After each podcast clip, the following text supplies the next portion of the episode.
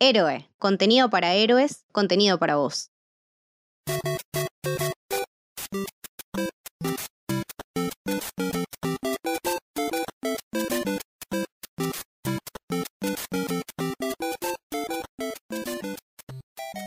Bienvenidos y bienvenidas a un nuevo episodio de Maravillosa Jugada. En esta ocasión me acompaña Gonza. Hola, ¿cómo están? Y hoy vamos a tener nuestro primer podcast retro dedicado a uno de los más importantes juegos que existen en la historia de los videojuegos.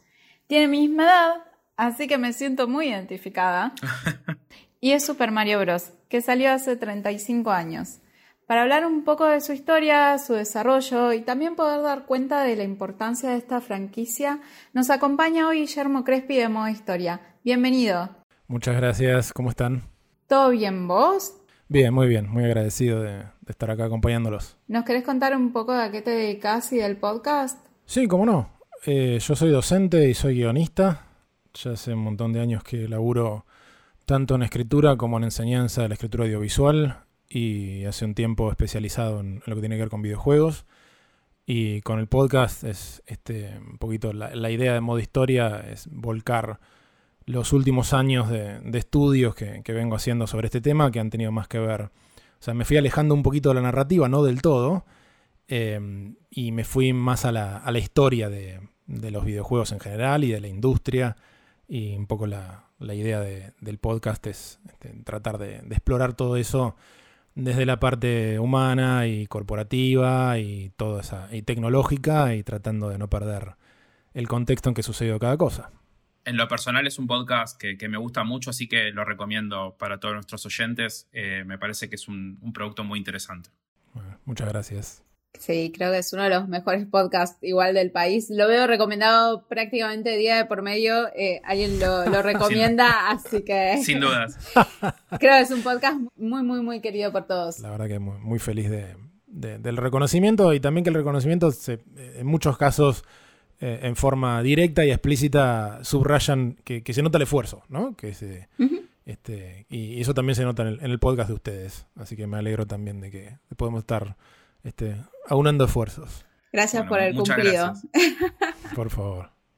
Bueno, vamos a hablar de, como decíamos antes, de Super Mario, este juego que salió el 13 de septiembre de 1985 y antes de meternos capaz con la historia, quería hablar un poquito eh, más del lado capaz emotivo para nosotros. ¿Qué es Super Mario para cada uno de nosotros? Para mí es mi infancia, pero quiero saber qué es para ustedes también. Bueno, creo que para mí es un poco conectado con, lo que dice Jess. También es uno de mis juegos de mi infancia y, creo que fue uno de los primeros contactos que tuve con, el mundo de los videojuegos.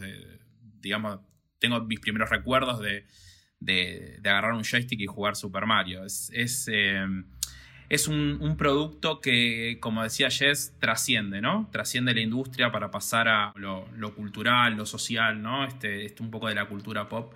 Y, bueno, viene muy, viene muy de la mano de lo que significa Super Mario, ¿no? En, la sociedad y en, la industria en sí de los videojuegos. Eh, en lo personal, para mí es esto, ¿no? Lo asocio muy con, los primeros juegos, mis primeros pasos. Primera vez un juego muy difícil para pasar, ¿no? O tengo esos recuerdos de, sufrir, ¿no? Jugando un videojuego, de decir, loco, no puede ser. con, el joystick ahí. Ah. Bueno, este, un poco lo, llevo por ese lado. Este, ¿Y para vos, Guillem?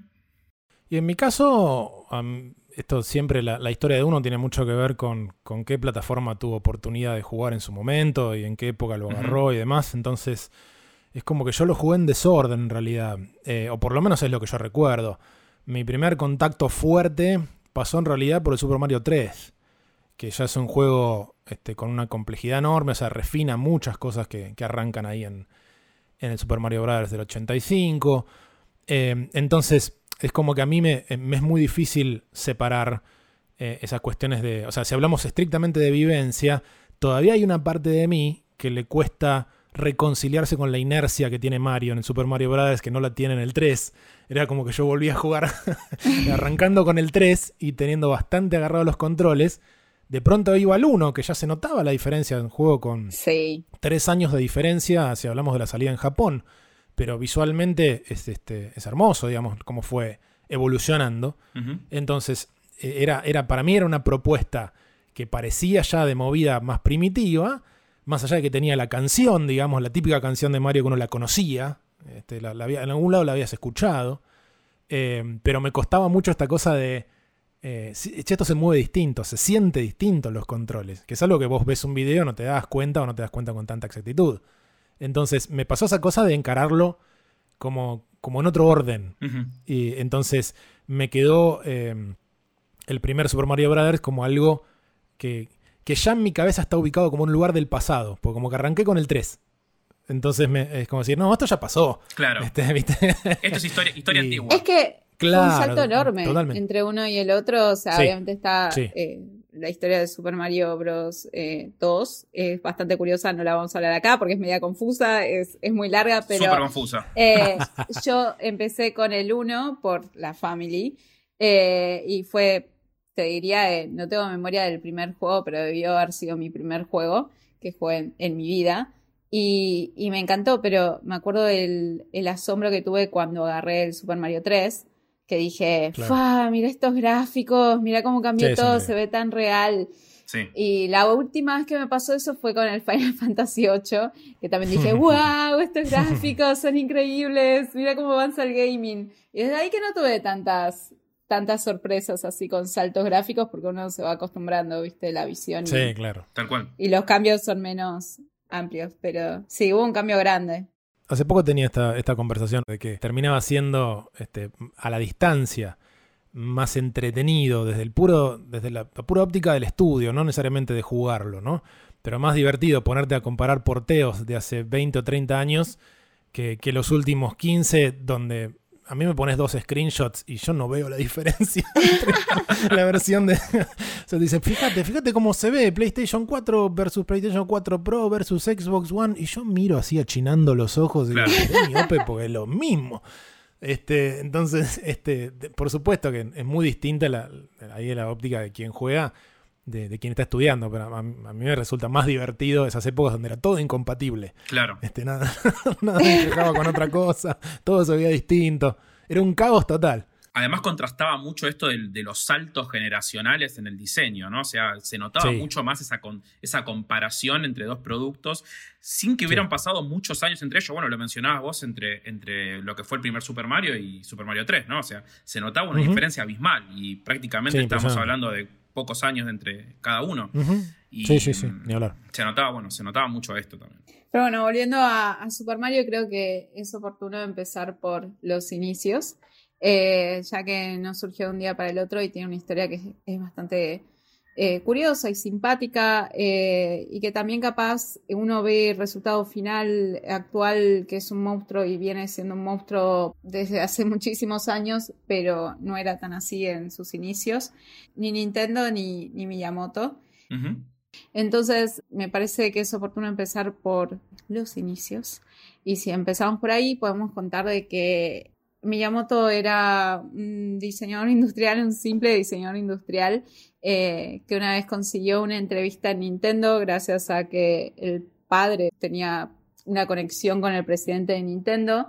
Y Miyamoto fue todo muy, muy jovencito, eh, con un perchero infantil que tenía con animalitos a presentarlo. Eh, pues Nintendo no, no siempre fue una empresa de videojuegos, en realidad prácticamente fabricó de todo y tuvo de todo, eh, desde alimentos a juguetes, a telos, o sea, tuvo realmente una historia bastante grande. Eh, tiene este año, hace unos días cumplió 131 años, de hecho, así que tiene una historia bastante grande. Y en ese momento, aparte de empezar, de estar haciendo sus primeros pasos en, en lo que es videojuegos, en arcades especialmente, también fabricaba juguetes. Entonces, Miyamoto fue más para, para ese área, no pensando de una voy a fabricar, voy a crear videojuegos. Quedó y entró al área de planificación y ahí empezó, o sea, sus primeros trabajos tuvieron que ver más con el diseño del packaging y de los gabinetes de arcades eh, y no de los videojuegos en sí. Sí, y ahí, es, importante esto, ¿no? De, resaltar que, que, Miyamoto tenía una, una formación de diseño, o sea, estamos hablando de una formación mucho más artística que, que tecnológica, si se quiere, en ese momento. Este, me parece que es uno de los puntos fundamentales en este inicio que menciona Jess.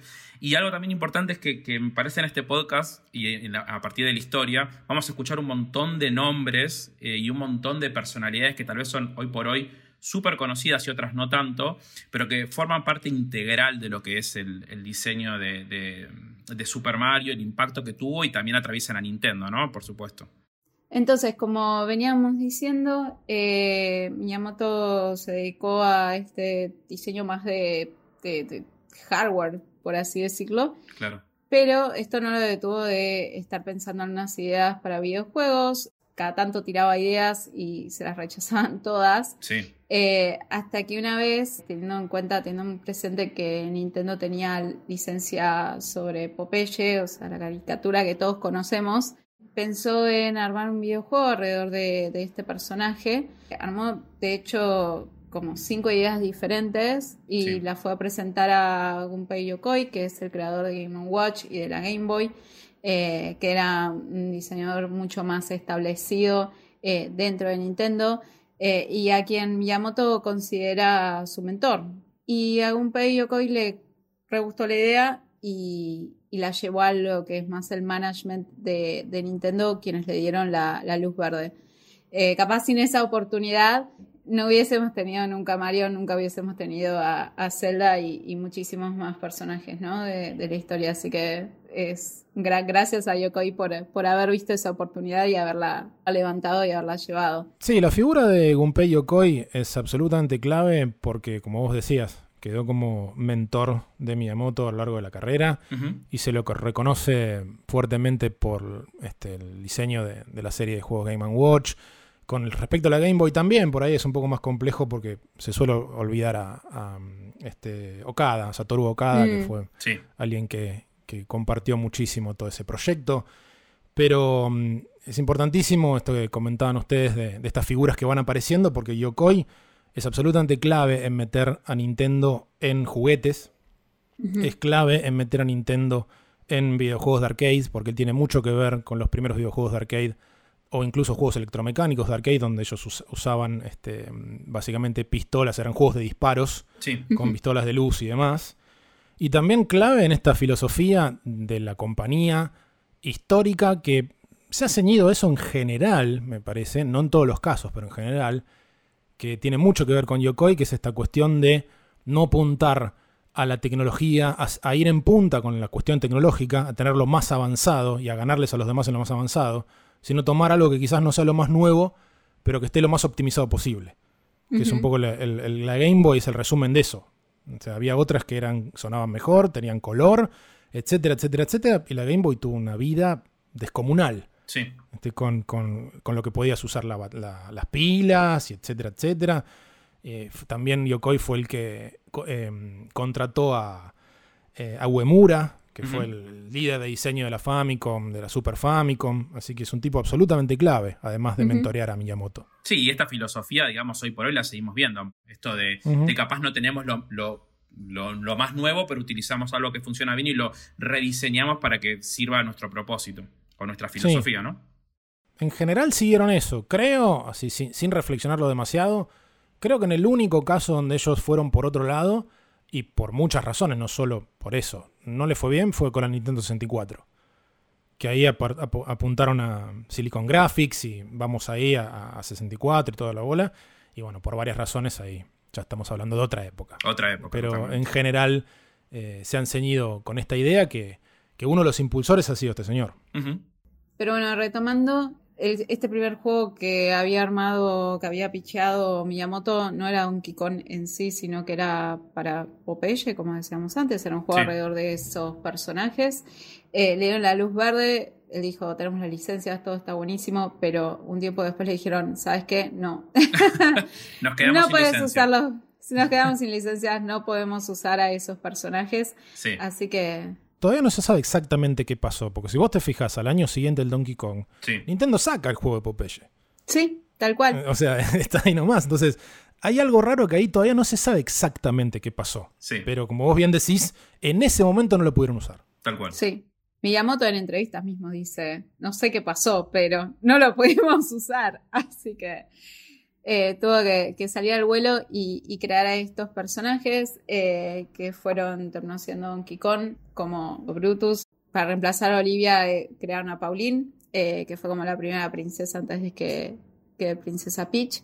Y como reemplazo de Popeye crearon a Mario, que primero se llamaba, se iba a llamar Video Man eh, después fue Jumpman y después fue Mario. Hay toda una seguilla de, nombres diferentes. Eh, pero sí, cuando Miyamoto lo creó, lo que él más quería era esto de tener un personaje que pudiera estar en todos sus videojuegos, ¿no? Que pudiera hacer cameos en varios videojuegos como un personaje que estuviera siempre. Eh, como capaz en películas de Hitchcock o lo que pasaba con Astro Boy, que también eh, se usaba el mismo personaje en varios cómics, porque no nos olvidemos que Miyamoto es un apasionado del manga, él quería ser mangaka, es como su sueño frustrado. Eh, así que muchas de las ideas las sacó también de, lo que le gustaba, ¿no? Del manga, como, como todos, que sacamos muchas ideas de nuestras pasiones. Exactamente. Y algo importante de, remarcar de Donkey Kong, ¿no? Es eh, uno de los primeros juegos en el que vemos una narrativa o una historia que está impulsando el porqué o el, la, funcionalidad en sí del juego. Eh, vemos unos primeros esbozos de esta historia. El enemigo que rapta a la, al personaje que tiene que rescatar este video, bueno, Mario después. Sí, hecho de una manera directamente animada. O sea, es una animación, es una pequeña cutscene, digamos tenés texto, o sea, después te dice how high can you get, o sea, es como una pequeña idea de qué tenés que hacer, tenés que subir y demás, pero eso es este, puramente narrativa visual, audiovisual, debería decir, que para su momento era una cosa muy, muy extraña, francamente. Tal cual. Y es otro de los puntos importantes en el diseño de los videojuegos de Miyamoto, creo. Esto de que puedas ver una pantalla e instintivamente sepas qué hacer. Eh, que no te tenga, que no tengas un tutorial eh, que te esté explicando y teniéndote de la mano, sino que sea fácil de entender desde un principio. Sí, absolutamente. Yo tuve oportunidad eh, cuando hace algunos años trajeron a Tecnópolis una, una feria este, de, videojuegos de todas las épocas, una muestra debería decir, pero tuve oportunidad ir de jugar al arcade original de Donkey Kong y los controles se sentían perfectos Qué bueno. O sea, como si este, esto no, tengo que tironear. Al segundo se sentía perfecto el salto, todo. Era como si no puedo creer que esto es del año 81. Bueno, eh, leyendo muchas entrevistas de, Miyamoto con Iwata, eh, una de las cosas que marcaban era que Mario en un principio no iba a saltar, eh, iba solamente a subir las escaleritas y ya está. Y lo de saltar fue por el tema de, ver que sería lo más natural, o sea, de pensar, si viene un barril hacia vos, ¿qué harías? Exacto. O sea, lo saltás. Y de esa forma solucionaron varios temas de diseño del videojuego en sí, eh, o sea, que les facilitaron, como, bueno, ¿cómo subís entonces al elevador ese que va para arriba y para abajo en los costados? Ok, también saltando, o sea, eh, esa mecánica les resolvió bastantes cuestiones. Eh, así como también vemos que es el primer intento de Miyamoto de hacer un side-scrolling, eh, que cuando lo propuso le dijeron, no, eh, la tecnología no da para eso a los gabinetes. Porque este primer juego no se pensó para la Famicom, en ese momento no estaba todavía la Famicom, sino que se había pensado para los arcades y no estaba esa tecnología en esos gabinetes en especial. Entonces, por esto es que quedó armado en, cuatro pantallas, estructurado en cuatro pantallas el, Donkey Kong, eh, que eran las cuatro pantallas por las que él pensaba que, iba a pasar el personaje, eh, pero bueno, que no se pudo, así que quedaron como por separado.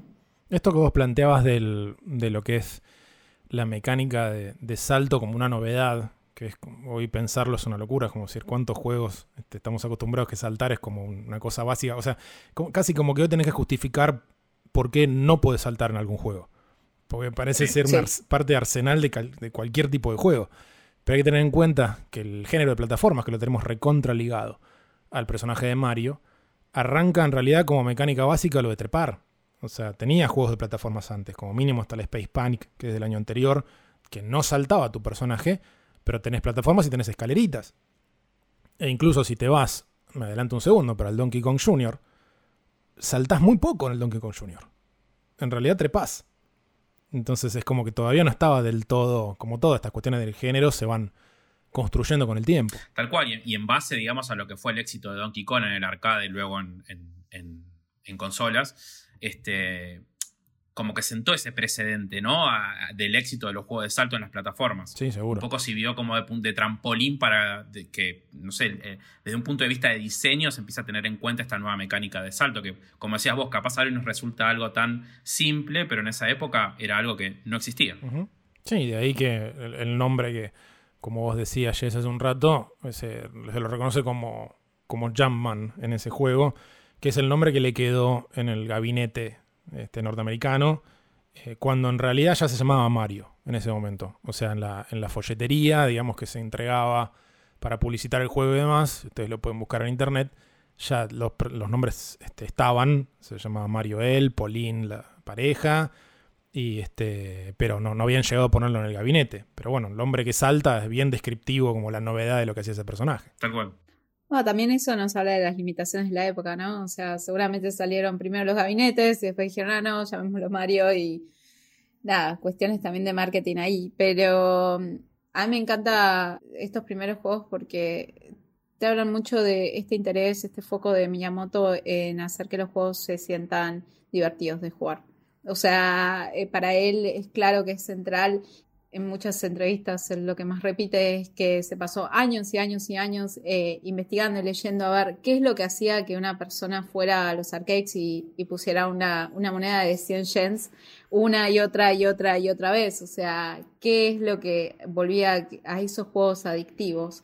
Eh, ¿Cómo podés recompensar al jugador, ¿no? Para motivarlo a que también siga eh, jugando. Y vos ves en estos juegos que son un poco también más coloridos, eh, que tienen más atractivo visual.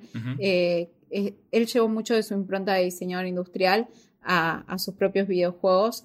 y creo que es en gran parte de lo que lo diferenció de los otros juegos de la época. Sí, ni hablar. Visualmente era lo que te atraía mucho y el, también una de las cosas que en retrospectiva uno puede pensar que ayudaron a, la conformación de Mario como un personaje tan icónico era que era muy raro en el año 81 ver un personaje de videojuego reconocible, por decirlo de alguna manera.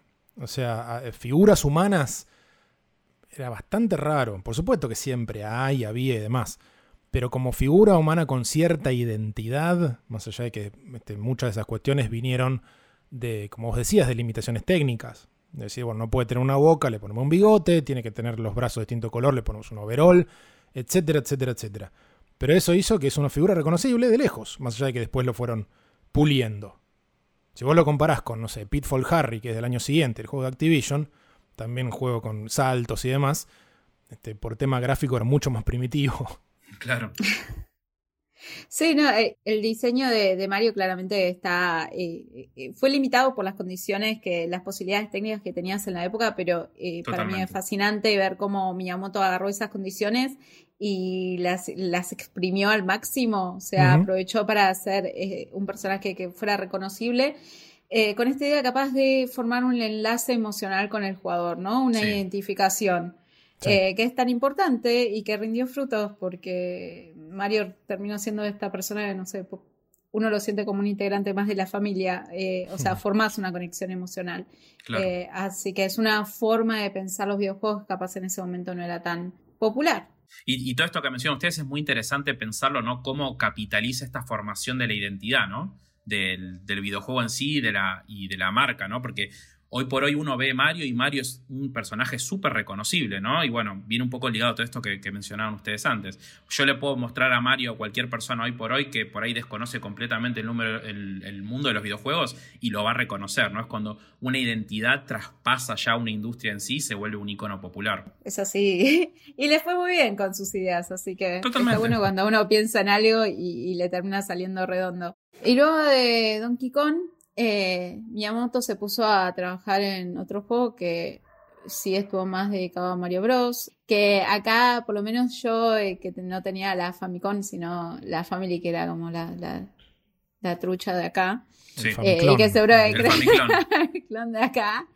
Yo lo, jugué como Pipeline, como el Pipeline. claro. Sí.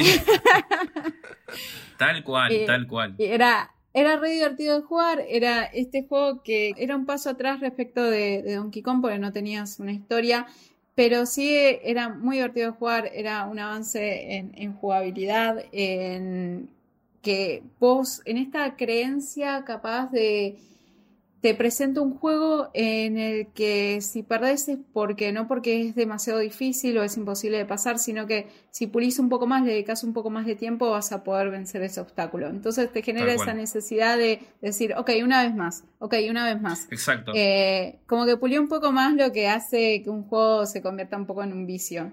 Tal cual, y eso es un, viene también de, la mano de esta investigación previa que hizo Miyamoto sobre qué hace a los juegos adictivos, ¿no? O sea, que hace un juego que sea, que te den ganas de rejugarlo. Y es esto que me parece que lo capitaliza muy bien y lo lleva muy bien, que es el concepto de mecánicas muy simples, ¿sí? Como un saltar, moverte a la derecha, izquierda, este, que a medida que uno va teniendo una dificultad creciente, no sé, como por ejemplo que venga un enemigo hacia vos, eh, tenés que integrarlas para vencer una dificultad, un, obstáculo, ¿no? Y se vuelve esa, adicción, que por ahí una vez te equivocás y quiero intentar de nuevo y quiero hacerlo, ¿no? Quiero integrar estas mecánicas simples. Me parece que, eh, en Mario Bros. Se, se, profundizó este concepto que tal vez ya venía de, de, Donkey Kong, pero que termina dándole un poco de identidad a la línea de diseño que tenía Miyamoto. Sí, además es un juego donde participa mucho Yokoi también. Sí, totalmente. Eh, sí. Eh, muchísima influencia de Yokoi, probablemente casi está, está mucho más balanceado el, aporte de, estos dos caballeros en, el diseño de ese juego. Y hay que pensar también que, que es un juego donde se termina de redondear como una primera parte del universo de Mario como personaje. Porque en el Donkey Kong la idea era que Mario fuera, era un carpintero esencialmente. Y en el Mario Brothers tenés tuberías, tenés tortugas, tenés a Luigi, tenés monedas. O sea, todas cosas que no estaban en el Donkey Kong y que aparecen por primera vez en ese juego. Y que vienen de nuevo por cuestiones de limitaciones técnicas y necesidad, como por ejemplo esta idea de este, por, de dónde salen las tortugas, eh, y después vienen las diferentes versiones de, los enemigos típicos de, la, serie de Super Mario. Bueno, porque querían que los derribaras desde abajo. O sea, por, primero los golpeas desde abajo y después tienes que ir a. ¿Qué animal puede encajar con eso? Ah, una tortuga tiene un caparazón. Y ahí viene toda esa, esa cadena de ideas que también lleva a la cosa de las tuberías. Me parece que es indivisible Mario de tubería. Está bien, uno no está pensando, la idea es que es plomero, todavía es medio raro andar pensando que es un plomero italiano que anda con dinosaurios. No sé, a mí todavía me resulta como extrañísimo. Pero el universo de Mario está lleno de tuberías y las tuberías vienen de este problema de cómo hago para matar a un enemigo que solamente se mata de abajo cuando llega a la parte de abajo de la pantalla. Claro. Respuesta. Hay tuberías a los costados, se meten por ahí y vuelven a salir por arriba. De ahí vienen las tuberías. Sí. De ahí también de la, las tuberías eran un elemento recomún en los mangas, entonces de nuevo, o sea, otra vez metió elementos de manga. Claro. Eh, pero, pero está buenísimo esto que vos contás, o sea, cómo todas esas limitaciones técnicas terminaron también diseñando esto y también la atención de Miyamoto a que nada, o sea, está bien, muchas cosas no tienen sentido, pero que nada sea como que realmente, o sea, que, que está diseñado por capricho. Tal cual. Sí, que no, tiene ningún problema que no tengan, porque no es técnicamente que, tengan o no tengan sentido, sino que son elementos que, que, si uno los piensa desde cierta óptica son un tanto extraños, pero que dentro de este universo no tiene ningún problema por el tipo de presentación visual que tiene, etcétera, etcétera. El problema lo tenés cuando lo querés llevar, por ejemplo, al cine. Claro. Este, adelantándome varios años después. No entremos ahí, ¿no? Todavía. Por eso, por eso. película. Yo lo, dejo ahí picando nada más. En el mundo de los videojuegos, en los videojuegos no pasa nada, que sea plomero y haya dinosaurios, no hay ningún drama. Ahora, ¿lo querés llevar acción real al cine? En fin. no creo que no es la mejor idea. No. Y este fue el primer Mario Coop Tal cual. Que apareció la figura de Luigi y podías jugar con otra persona al mismo tiempo para, para pasar cada nivel. Así que de ahí surgió Luigi. Y es un juego que, o sea, es medio difícil sacar fechas de salida de juegos de arcade en general y más de la época, ¿no? O sea, siempre hay un cierto o capricho o convención de decir tal día salió, porque es algo que se va este, distribuyendo de a poco. Pero la fecha supuestamente oficial de salida del Mario Brothers en arcades es el día anterior al de la Famicom en ah, Japón. Mira. O sea, el 14 de julio del 83. Este, en teoría, parece. En teoría. En los arcades y al día siguiente tenés la Famicom. Y hay que pensar que entre los primeros seis, si mal no recuerdo, juegos de la Famicom, estamos hablando de Japón, ¿no? Sí. Tenés, o sea, los tres primeros son Donkey Kong, Don- Donkey Kong Jr. y Popeye. O sea, tres Miyamoto. Tres Miyamoto. Sí. Después vienen otros dos que no me acuerdo y después viene Mario Brothers. Así que estos cuatro juegos que venimos mencionando están entre los seis primeros que salen para la Famicom. Totalmente. La importancia de Miyamoto en, en, en- en la importancia de la Famicom y en, la- en el- en su lanzamiento, ¿no? O sea, el peso que tuvo en traer estos títulos a, a una consola de lanzamiento. Y cómo fue el mejor alumno de Gunpei Yokoi, ¿no? Importantísimo. Básicamente. Importantísimo. Pero bueno, creo que con todo esto podemos eh, pasar un poco más a Super Mario en sí. Pero eh, es importante recordar que nosotros nombramos estos dos juegos antes, eh, no por hacer un repaso de la historia de, de- de videojuegos, sino porque tanto Donkey Kong como Mario Bros. son fundamentales eh, para el desarrollo posterior de Super Mario.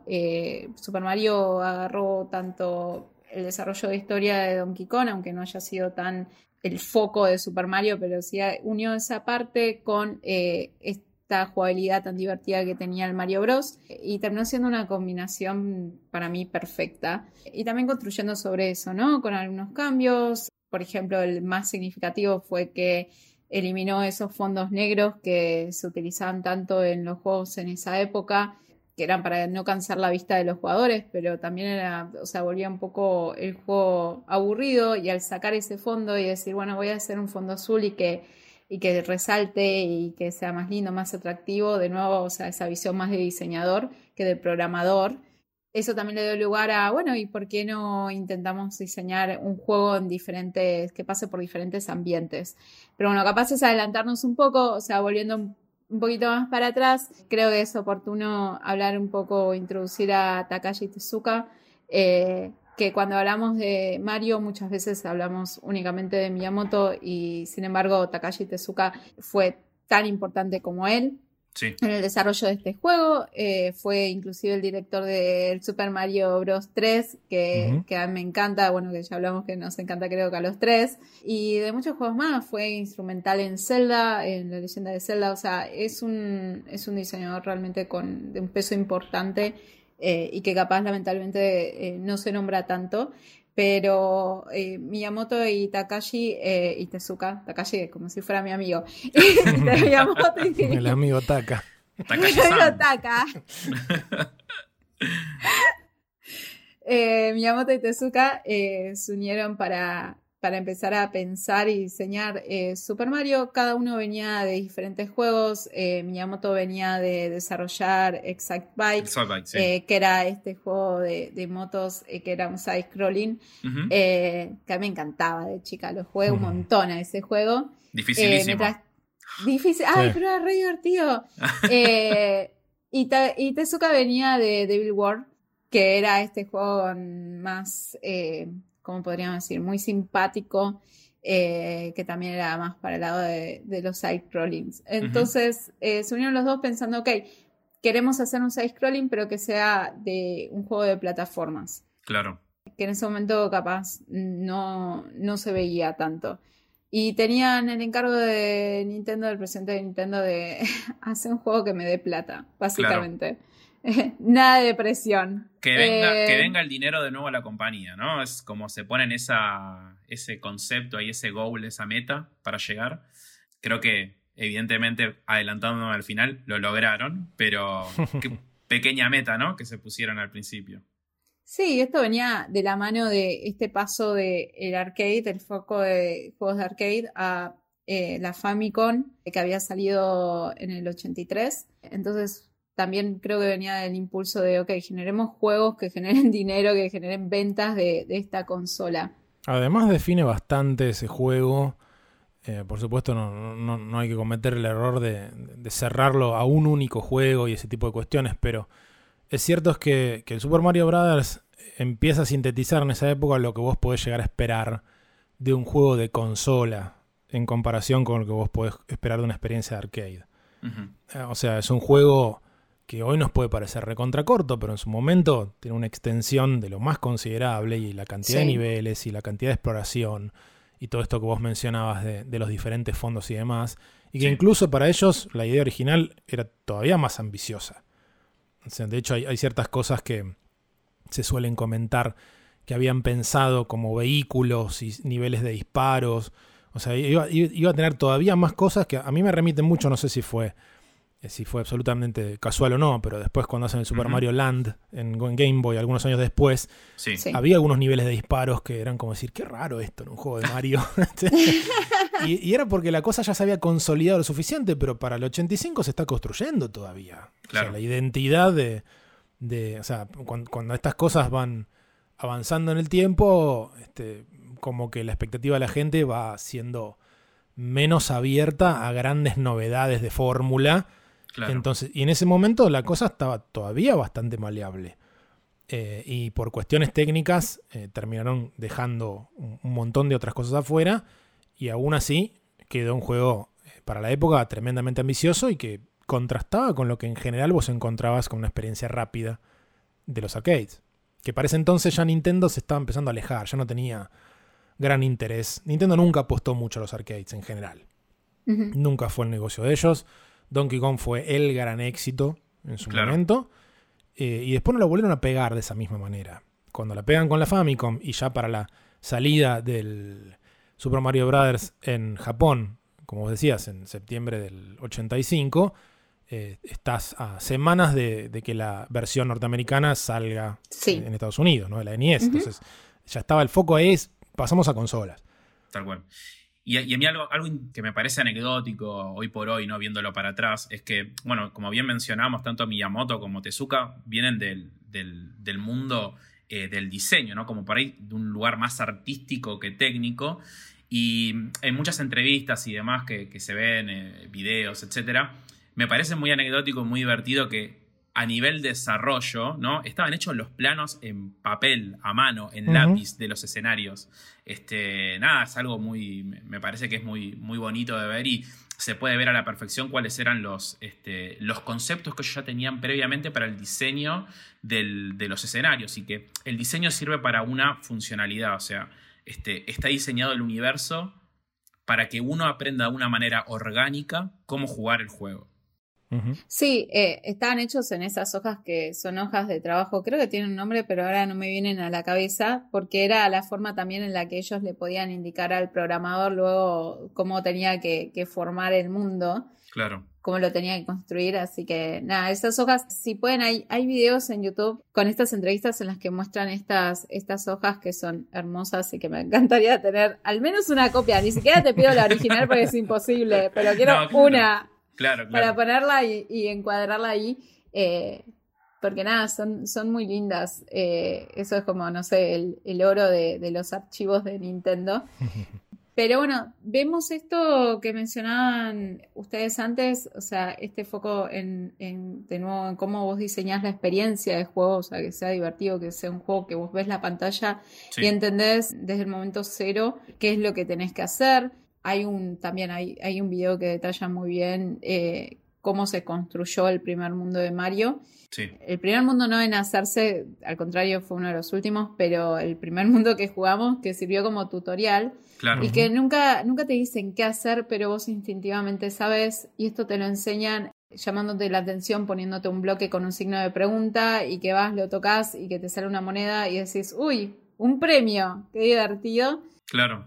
Y, o cómo hacen que aprendas a matar enemigos, o cómo te hacen entender que el hongo que hace que, que Mario crezca y que cambie de tamaño es algo positivo, cómo te ponen obstáculos con menor riesgo eh, antes de ponerte uno en el que te morís. O sea, todo ese primer nivel, la verdad que me parece increíble cómo pensaron para enseñarte todas las mecánicas del juego y dejarte listo como, ok, a partir de ahora ya sabes cómo funciona esto, anda ahí, Ujú. divertite, sin decir ni una sola palabra. Sí, enseñarte jugando. Exacto. O sea, no, no es este. Primero te leo las instrucciones y después empezás a jugar. Arrancá y está dispuesto. O sea, es diseño puro eso. Exacto. Y en Japón, o sea, en Oriente en general, han sido pioneros en, o sea, en varias cuestiones como la, la existencia de equipos de, de desarrollo en lugar de un único individuo que hace absolutamente todo. Es algo que en general arrancó más en Japón y, tardó un poco más en llegar a, Occidente como algo este, habitual. En cuanto a que venimos hablando de una persona que tenemos eh, identificada como diseñador, diseñador desde el principio. Sí. Y cuando Miyamoto empieza a laburar, prácticamente no existía distinción entre diseño y programación. Exacto. O sea, era, un, único individuo que hacía todo y por lo general la programación, por razones lógicas, por lo difícil que era y lo extraño que era, era lo que terminaba siendo privilegiado. Claro. O sea, que funcionara ya era, ya era magia. y, Nintendo no tenía programadores en esa época. Nintendo no tuvo programadores in-house prácticamente hasta la época de Super Nintendo. Todo lo terciarizaban. Terciarizaban, claro. Hace poco en una clase este, hablaba de estas distinciones de, diseño, y, o sea, de game design y, guion. Y, este, y, alguien me preguntó, ¿y ¿algún este, diseñador conocido que, no sea programador? Y dije, oh, Miyamoto. Qué sencillo. Tal cual. este, que, ahí, tenés una, distinción muy, fuerte. Planteaba esta cuestión de si sabes programación, genial, por supuesto. O sea, me parece que game designer debería saber un poco de todo, pero, no es obligatorio. Y bueno, surgió, me, vino a la mente ese, el mejor ejemplo histórico que se me pudo ocurrir. Eh, y, que, que, se gestó esta cuestión de equipos de trabajo en general un poco antes de lo que pasó en el resto del mundo. Sí, y me parece interesante esto que mencionabas, ¿no? De que un diseñador tiene que saber un poco de programación. Más que nada, creo que, y bueno, se ve mucho también en la experiencia de Miyamoto, ¿no? Saber cuáles son las limitaciones técnicas de programación que tenés hoy por hoy para diseñar por un juego, ¿no? Por creo que ese es el, punto clave. Por supuesto. Este, y, también me parece interesante esto que mencionaban antes, ¿no? Es cómo todo el diseño fue pensado en cuanto a la funcionalidad y la experiencia del usuario. Este aprendizaje orgánico, eh, como decías antes, ¿no? Aprender jugando. Me parece que también, no sé si hasta ese momento era algo que hubiera sido explorado en muchos otros juegos, y me parece que en ese sentido también fueron pioneros. Sí, absolutamente. Y eso también se ve en que, bueno, Guille decías antes que es un juego que capaz hoy en día se ve como mm, corto, pero en el momento era re largo. Para mí, siendo mini Jessie, era re largo. Sigue siendo largo para mí, ¿eh? Seguro que sí.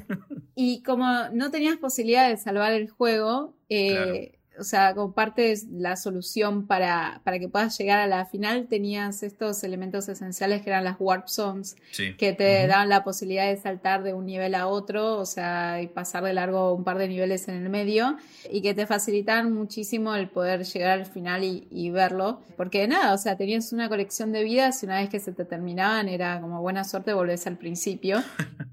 Así que era un poco impiadoso. Eh, pero creo que lo que era también muy atractivo es esto que nombrábamos al principio, que tenías diferentes mundos, o sea, Mario va por tierra, por agua, por los aires, por lava, o sea, recorre una variedad de mundos que en el momento, por lo menos a mí me parecía increíble, pienso en otros juegos eh, que jugué a la par que tenían ese cartucho de Family y, no puedo pensar en otros juegos que sean similares eh, en esta variedad ¿no? de ambientes.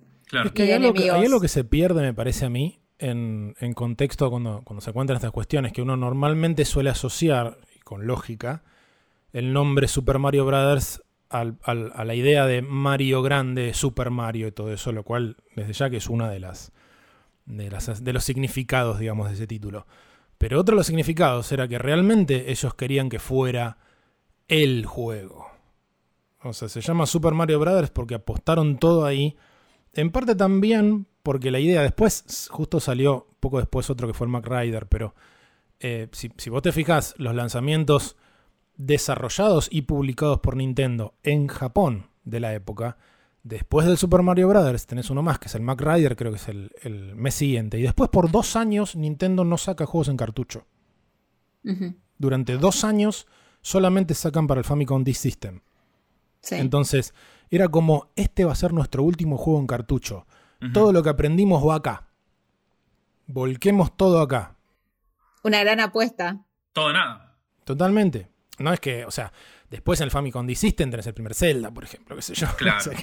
que, se hizo se hizo en paralelo, ¿no? O sea, el Super Mario Bros. y el primer Zelda se, desarrollan en paralelo. O sea, no es, que, no es que iba a ser un retroceso y nada por el estilo, pero era, como un quiebre, como un cambio de época de una apuesta que al final este, terminó no, no justificándose y volvieron al tema de cartuchos. Pero esa cosa de Super era porque realmente es acá volcamos todo. Es el juego para ganarle a todos los juegos. Exacto. No, les funcionó bastante bien, te diría. ¿eh? Yo creo que sí. Además mandaron dos hitazos uno después del otro, porque esto, Super Mario y al toque salió eh, al año siguiente la leyenda de Zelda, ¿no? Exacto.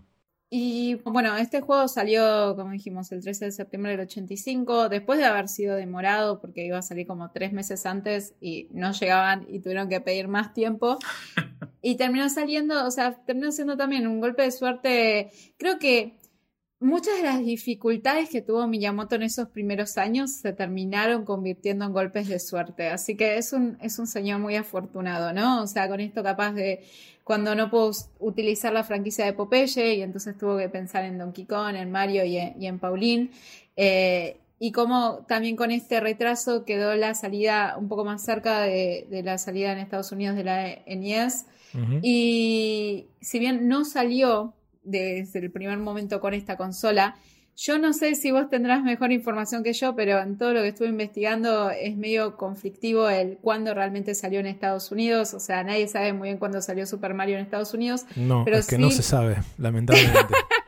lamentablemente es, uno de los, de los santos griales que no se sabe la fecha de salida del Super Mario Bros. en Estados Unidos. O sea, como que hay un consenso de que estaba disponible ya en, el, en, el, en la prueba de mercado que hicieron en Nueva York, allá por octubre, noviembre del 85, dicen que ya estaba disponible, pero no se sabe, no se sabe ninguna fecha. No se sabe ninguna fecha.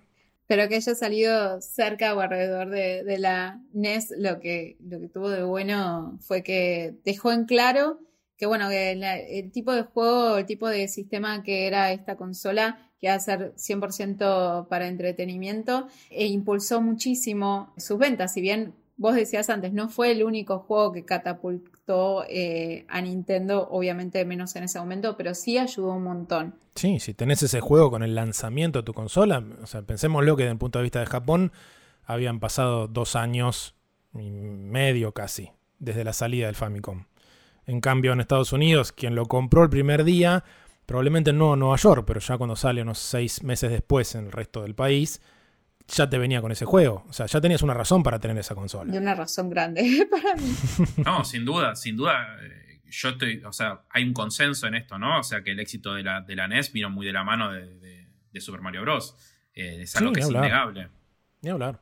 También este foco empieza a verse con Super Mario y, con Zelda, de también eh, ver el otro lado, ¿no? Tener en cuenta cuando vos diseñas un juego, no solamente el juego como si fuera una, cápsula o algo que tipo sos una burbuja, eh, sino tener muy en cuenta al jugador, cómo va a sentir el juego y cómo el jugador hace esa historia que, que la está jugando, cómo la vuelve suya y termina siendo el yo hice, yo salté, yo me morí, yo me, yo rescaté a la princesa, yo no, o sea, eh, cómo luego tu, experiencia en el juego termina siendo tema de conversación en charla con amigos. Y eso es algo que, empezó a, a, ser importante para Nintendo a partir de estos dos juegos, o para Miyamoto al menos.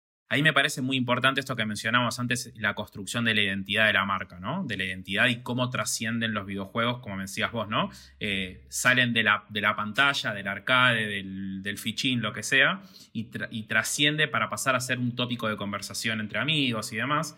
Eh, me parece importantísimo y, es parte de la importancia de, de, Super Mario y de Mario en sí como figura en el universo, de, digamos, en la cultura pop, si se quiere en cómo trasciende la pantalla para pasar a ser un tópico que nos atraviesa como sociedad. Este, eh, me parece que es uno de los ejemplos muy claros, ¿no? De, de, cuando sucede esto con videojuegos. Y a mí me repasaba cuando era chica que, bueno, a mí siempre me gustaron mucho los videojuegos, pero cuando eh, uno de mis tíos le regaló a mi hermana eh, la Family empezamos a jugar y, y a mí me encantaba mis juegos favoritos eran el Super Mario y el Islander, que era el Wonder Boy. Eh, el Wonder Boy, sí, sí. Todos los nombres medio estruchos. Sí, claro. Esto que decíamos antes de que era difícil realmente, por lo menos para mí y Jesse, pasarlo a, a Super Mario hasta el final, más en una sola sentada. Yo tenía la creencia fiel que lo había pasado y todas las navidades decía, o sea, lo sacaba a relucir. si lo sacaba a relucir entre, entre mis primos. diciendo, ah, yo pasé Super Mario, ¿no? Yo en esa época eh, me iba a Entre Ríos a pasar el verano, que era de donde es mi familia, y, siempre lo sacaba a reducir hasta que en una Navidad eh, mi primo mayor me dijo, vos nunca pasaste el Super Mario. y le dije, ¿qué? Y fue como, no, si yo hice esto, esto, y fue como, no, esa vez yo te di, te di el control B, yo pasé el Super Mario. Pero eso es una traición. Eso es tremendo. Fue la primera traición cruel de mi vida desde ahí aprendí a no confiar en la gente, o sea, pero claro, era, tan chiquita que no tenía idea que me habían dado el control B, qué sé yo, o sea, a mí me, dieron un control, me dijeron dale jugar y yo jugué y pensé que, que no sé. Podemos decir que son esos momentos que, marcan en la construcción de un personaje, ¿no? La, identidad del mismo, ¿no? Te, te, marcó porque es un, recuerdo que hoy por hoy este, te acompaña. Eh, no, no me voy a olvidar nunca más, chicos. Muy cruel, muy cruel. Qué crueldad te acompaña y, debe haber llevado a, varias décadas de terapia, como mínimo. Todavía no lo puedo superar. Años después y sigo sin poder superarlo. Qué decepción. Nunca, nunca pude pasar este juego. No sé si ustedes eh, lo pudieron pasar. Yo personalmente no recuerdo. Creo que no. Creo que no, pero por, por lo que comentaba hace un rato, porque para cuando este, me, me, encontré o tuve la oportunidad, por supuesto que lo conocía, pero cuando tuve oportunidad de jugarlo con tiempo y lo que fuera, ya estaba muy metido en el Mario 3, entonces no, tenía gran incentivo personalmente. Claro. Este, a, las primeras, o sea, cuando se empezaban a acumular dos o tres frustraciones, eran así, más sí, boludo, el Mario 3. Este, ¿Qué, es, ¿Qué, es, esto pixelado? ¿Qué son estos sí, ¿qué es esta porquería? este, y bueno, si, si, si, el Mario 1 era complicado en términos de, completarlo entero sin grabar, Mario 3 era, una locura. No, una, una, absoluta locura o sea, una cantidad de niveles que parecían casi infinitos.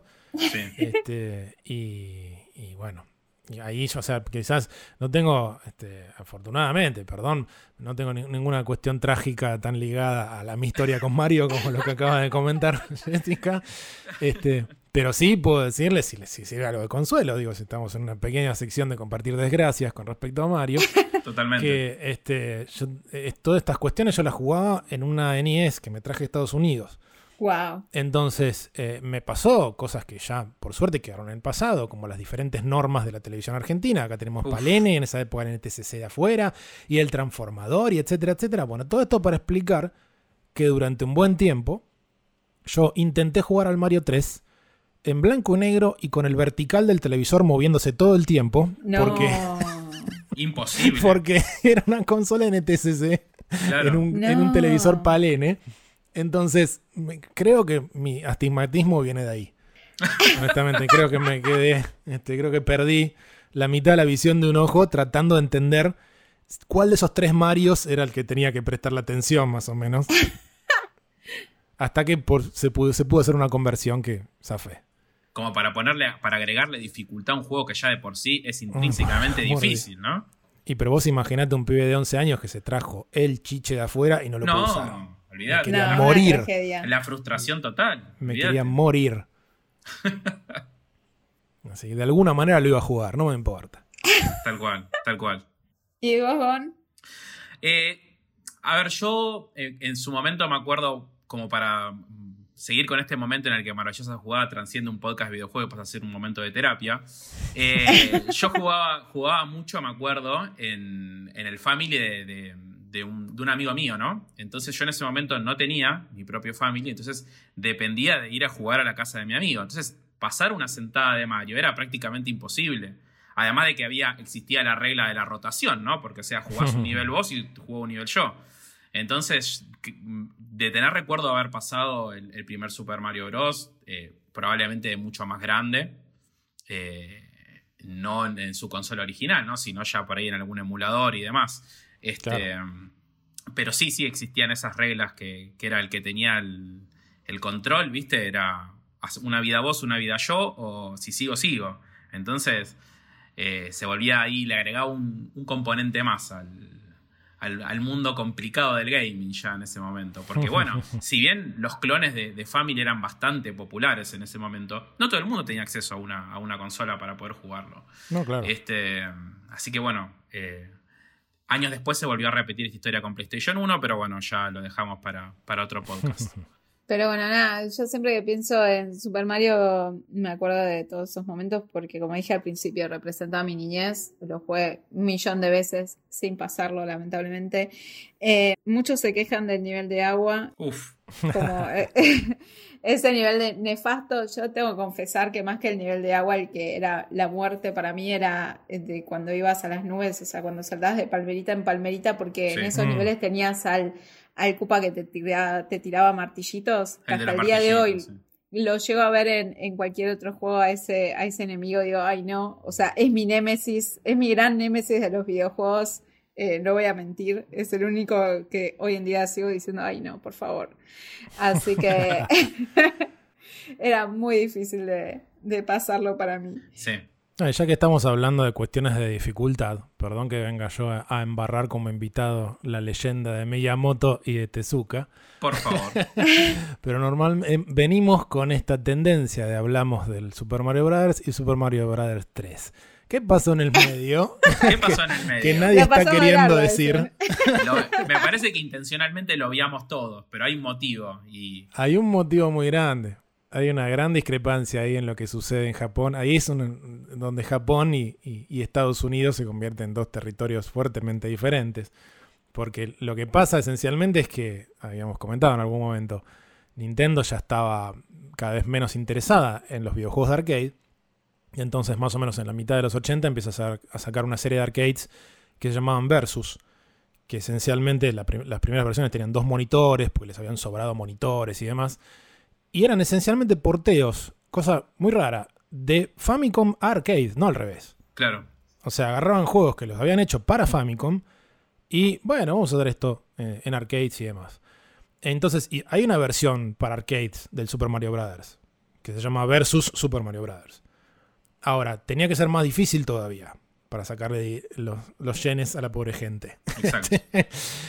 Entonces le metieron más niveles y o hicieron, no necesariamente más niveles, en algunos casos lo que hicieron fue hacer más difíciles de los niveles. Y crearon algunos niveles nuevos, tipo eh, con el concepto experto, digamos. Estos son los niveles para jugadores expertos.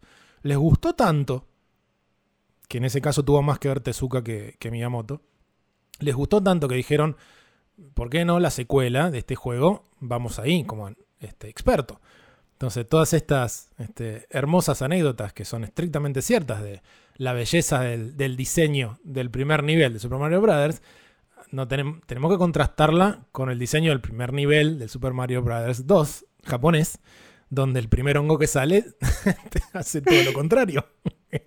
que es como decir, esto es al revés, o sea, Exacto. traición, puñal en la espalda. Absolutamente. Es desaprender, desaprender todo lo que ya habías aprendido en el primer Super Mario Bros. Absolutamente. Que en- favor de esta gente no volvieron a cometer ese error. Eso hay que, eso hay que, hay- hay que admitirlo. Aprendieron de eso. Y Estados Unidos dijo, no, gracias. O sea, esto no lo puedo sacar acá. Ah, lo que tengo entendido es que lo probó, había como un empleado encargado del warehouse de, de Nintendo en Estados Unidos que eh, solía probar los juegos cuando los recibía. Sí, Eh, sería Howard y Phillips sabía- probablemente, no sé. Sí, se había ganado el cariño de- del, del presidente de Nintendo de Estados Unidos. Sí. Y ni bien llegó el Mario 2, o sea, el Super Mario Bros. lo probó de Japón. Y le pasó esto, ¿no? Que se sintió cruelmente traicionado. y siguió jugando un poco más y dijo, fa, esto es re difícil. Y es tan Sí. difícil que Sí, deja de ser divertido. Claro. Y, y fue y lo habló con el presidente de Nintendo de Estados Unidos y el presidente de Nintendo de Estados Unidos dijo, llamó a Japón y dijo, "Mm, aniquilame esto. Sí. Mm, Me parece que esto no va a funcionar. Me parece que acá van a- vamos a perder lo que ganamos. Sí. Así que Sí. por eso lo- lo- el Mario 2 en Japón y el Mario 2 en Estados Unidos o en el resto del mundo, entre comillas, son juegos completamente diferentes. Totalmente. Sí, y, y en entrevistas hasta el día de hoy, eh, cuando se lo menciona este tema a Miyamoto, Miyamoto sigue diciendo con sorpresa, ¿de verdad es difícil para ustedes el Super Mario 2? Y es como, dale, Bueno, dale. bueno, dale. no seas malo, no seas malo, Miyamoto, si vos sabés. Por favor. Por favor. Vieron que, bueno, no es todo color de rosa en la historia, ¿no? Más allá de que son personajes, personajes emblemáticos que indudablemente amamos un montón, queremos un montón. Este, hay, hay algunas cositas ahí en la historia que no se conocen tanto, tal vez, o no se hablan tanto, mejor dicho. Y bueno, como para cerrar un poco eh, el fenómeno Super Mario, ¿no? Me, interesaría hablar un poquito de cómo trasciende en la historia eh, la figura de, Super Mario Bros. y en la figura de Mario en sí, ¿no? Eh, ya lo venimos mencionando un poco en, todo el podcast, pero este, mm, nada, estamos hablando de un juego que vendió cualquier barbaridad de copias en su momento, ¿no?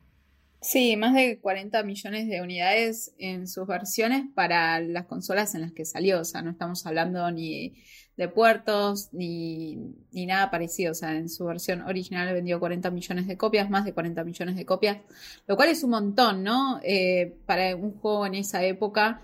Y fue tan exitoso que, o sea, poco que Miyamoto se convirtió un poco en un rockstar y, y Mario empezó a estar por todos lados. Eh, se hicieron dibujos de, o sea, obviamente tuvo su anime, como todo en Japón que tiene su anime. Por supuesto.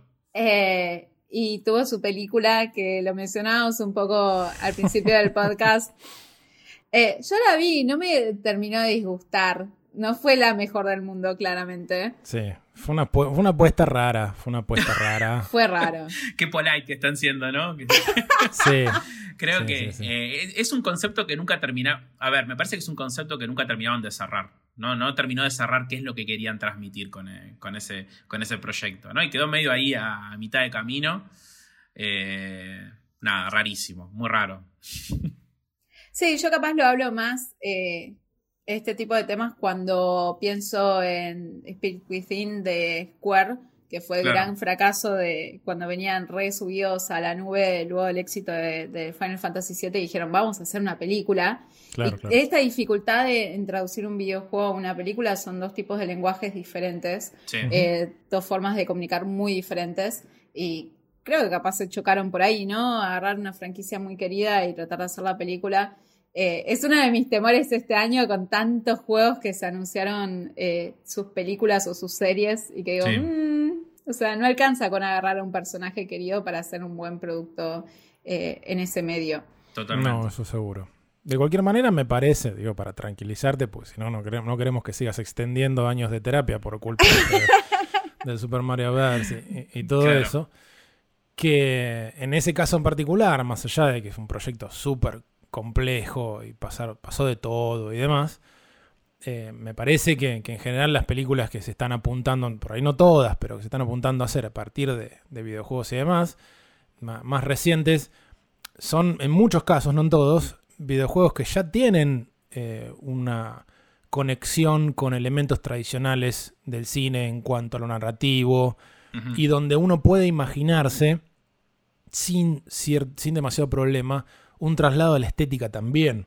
Entonces, no quiere decir que, que devenga directamente de una buena película, ni nada por el estilo. Porque, como vos bien decís, son dos lenguajes diferentes. Pero en el caso de la película de Mario, partías de algo que no tenía gran vocación narrativa, como vos bien dijiste, eh, era importante para la época en cuanto a tener por lo menos una pequeña estructura y el objetivo y un rescate, etcétera, etcétera. Pero después un montón de elementos que funcionan dentro de ese mundo animado que al trasladarlo a acción real y a buscar una cosa realista noventosa, era como que, como mínimo, iba a chocar. Claro. Entonces, este, por ese lado, no creo, no creo que aparezcan eh, adaptaciones este, tan, tan extrañas eh, eh, o tan alejadas como cuando vos tenés que adaptar algo que no tenía ninguna intención narrativa. Por eso a mí lo que más me pone nervioso es cuando escucho que dicen, Vamos, van a hacer Space Invaders en cine. O Tetris, no, estoy hablando de la historia del, desarrollo, sino algo sobre... ¿Qué? Bueno, ahí sí es como que no te lo puedes ni imaginar. No te lo puedes ni, imaginar. Ni no comprender. O sea, ahí no, sé, Tal cual, tal cual, tal cual. Y, creo que, bueno, también este, volviendo al, tema del impacto de Super Mario, de la figura de Mario en, la cultura, vemos también esa habilidad de, Nintendo de, capitalizar al máximo el merchandising, ¿no? Porque hoy por hoy eh, no se me ocurre pensar en otro personaje que esté tan explotado a nivel merchandising como Mario, ¿no? Eh, hoy por hoy a cualquier persona le mostrás a Mario, una persona por ahí ajena al, mundo del gaming, y es una figura reconocible. Sí, o sea, ellos un poco, de alguna manera, generan o dan el puntapié de lo que a principios de los 90 sería una gran competencia de que todo el mundo necesitaba tener su mascota. Claro. O sea, el, personaje icónico que venga a ser la cara del estudio o de la empresa. Entonces nos acordamos siempre de Sonic y demás, pero hubo muchísimos en el medio y, y fueron todos reacción principalmente a Mario, que como Claro. venimos diciendo, se fue, eh, digamos, se fue con- convirtiendo en, en el protagonista de cierto tipo de juegos y demás, pero después tenés juegos tipo Tetris, tenés, o sea, se empieza a construir todo un universo donde el concepto de mascota tiene que ver justamente con esto de que el personaje lo puedes poner en todos lados. O sea que realmente es la cara visible de, de la compañía, una de varias, ¿no? Por supuesto, no Claro. la única. También viene muy ligado a la idiosincrasia de la cultura japonesa de tener mascotas, ¿no? Prácticamente Sí, hay una claro. Para una mas- todo. hay una mascota para cualquier cosa, para las estaciones de tren, para Sí. programas de televisión, acuerdo. lo que sea, ¿no? Eh, viene muy ligado a esta idiosincrasia. De acuerdo, totalmente. Y además que me parece a mí que de alguna manera muchas veces se ha comparado a Nintendo con Disney, como sí. cuestiones Sí. estéticas y demás, que no estaba mal, digamos, como toda comparación, este, funciona mejor de, de cierto ángulo y otro no tanto. Claro. Pero en Disney como algo que, como, como- como un cuidado estético eh, y además como algo, no quiero decir inofensivo, porque inofensivo suena peyorativo, pero amable, este, alegre, no sé cómo, pero no, no hay agresión en Mario, me parece No. que, que- que esa es la cuestión, no hay agresión. Claro. Eh, y, y eso me parece que en general, más allá de que Nintendo ha hecho de todo, simboliza bastante bien Sí. lo que es lo, lo que han sido ellos históricamente como marca. Y lo siguen siendo, Sí, ¿no? es el core. Seguro. Totalmente, es el core de. Es la filosofía de, de Nintendo, creo, con todos sus juegos prácticamente. Sí. Bueno, me parece que hemos hablado de un, un poco de todo, ¿no? Un poco del fenómeno de Super Mario, cómo fue la historia, cómo fue el concepto detrás de, de- de- de Super Mario Bros. Eh, y un poco también de, cómo, fue cómo atravesó la, cultura en general y también a la historia de la industria de los videojuegos. Eh, me gustaría cerrar un poquito con, con una línea de cada uno sobre qué significa Super Mario para, para ustedes hoy, habiendo escuchado toda esta, esta charla que tuvimos. Mira, quizás lo primero que a mí se me viene a la mente es esta cuestión que en algún momento mencioné. Me parece que Super Mario Bros. es un, un ladrillo muy importante en esa construcción de lo que uno puede llegar a esperar de un videojuego de consola, de una experiencia hogareña, con una cierta ambición, con una cierta escala o scope, como se le suele decir muchas veces, que a veces se utiliza también como discusión, de si este juego es demasiado corto y salen todas que- quejas y cosas por el estilo, pero me parece que hay que recordar que más o menos hasta, este, hasta ese punto histórico, los videojuegos seguían estando muy centrados, no exclusivamente, pero muy centrados en la experiencia de los salones del juego, de los arcades. Entonces, no es casual que aparezca por, por esos tiempos, por el año 85, algo que, más allá de que en un momento mencionamos, tuvo su versión de arcade y demás, pero ya fue al revés, o sea, ahí se dio vuelta la cuestión, ya fue una adaptación de un juego hogareño que pasa al arcade como una especie de extra. Y a partir de ahí, en, en lo que es Nintendo en particular, le interesa cada vez menos ese universo y se quedó en el lugar donde ellos habían existido toda la historia, que es en los hogares.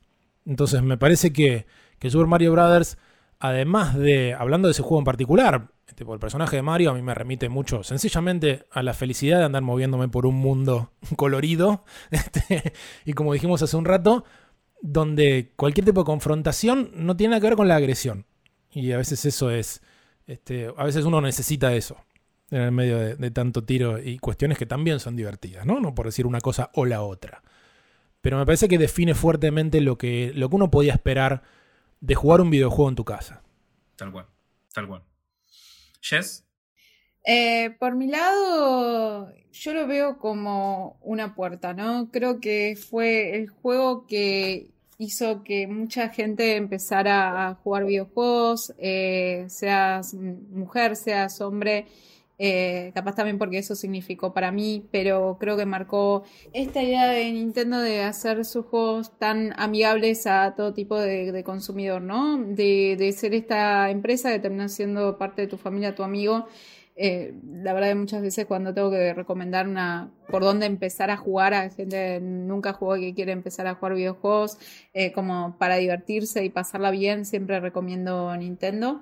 Eh, porque tiene, son juegos amigables, son juegos eh, que yo siempre digo que son accesibles, que sean accesibles no significa que sean fáciles, sino que tienen esto, que, tienen tanto foco en, la jugabilidad, que son juegos que son fáciles de, agarrar las mecánicas para luego agarrar y, jugar un juego que te entretenga.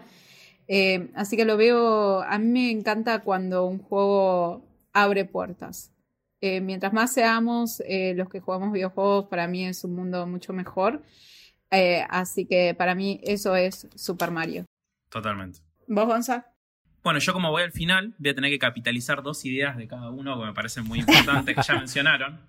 la primera es lo que mencionaba Guille, esto de la experiencia de jugar en tu casa, ¿no? de la consola, de, la experiencia de jugar en, en, otro lugar fuera del arcade. Me parece muy importante bueno, lo que mencionaba ya es esto de la inclusión, ¿no? De que pueda ser un juego que prácticamente lo puede disfrutar cualquier persona eh, sin tener un conocimiento previo muy grande de, juegos, porque volvemos a esto, ¿no? Del, diseño eh, muy amigable y muy fácil, muy orgánico de, aprender cómo jugarlo. Y la idea que, que, que construyo en base a estas dos cosas es cómo el diseño desde una construcción inicial, se pone en base a la experiencia del usuario, ¿no? O sea, pensando en cómo el usuario va a disfrutar mi producto, cómo lo va a jugar y qué quiero que se lleve de la experiencia, ¿no? Me parece que, cierra un poco estos dos conceptos que ya había mencionado ustedes. Y cómo los videojuegos pueden ser una experiencia positiva eh, en la vida del jugador, en vez de ser esto de, todo tiros, muerte y, violencia, ¿no? Que no estoy en contra de esos juegos, pero es lindo cuando, cuando un videojuego mejora también tu vida y tu día. Así que bueno, creo que es un buen momento para, quedarnos con esto e ir cerrando. Eh, les agradezco muchísimo eh, el haber estado en este pod. Eh, muchas gracias, Guille, por habernos acompañado. ¿En dónde te pueden encontrar, Guille? Bueno, en redes en general, ahora estoy más dando vueltas por Twitter e Instagram, es Crespi Guillermo. Y si no, eh, tienen las redes del podcast que es Modo Historia, que también lo encuentran bajo Modo Historia Pod, o sea, Modo Historia POD. Así que ahí este, tratamos un poco de reconstruir cuestiones históricas. Y ahora van a empezar con la última, con esta temporada, ¿no? Con el cierre de temporada. Sí, ahora estamos este, surcando los últimos cuatro episodios que tienen que ver con la, mítica eh, guerra de Sega y Nintendo durante los primeros años de los 90, que es algo que se ha hablado mucho, entonces para tratar de aportar, no sé si algo nuevo, pero tratar de ser lo más completos posibles, bueno, nos extendimos un poquito. Así que nos quedaron cuatro episodios. Hay mucho que hablar este, ahí, ¿no? Hay mucho que hablar. Hay mucho que hablar, mucho. Y está bueno, y la verdad que ha sido casualidad eh, que por estos tiempos, hace poco salió un documental de Netflix, que tiene sus, pros y contras y demás, que ustedes estuvieron comentando acá también en el podcast con, el amigo Dani Olvedere.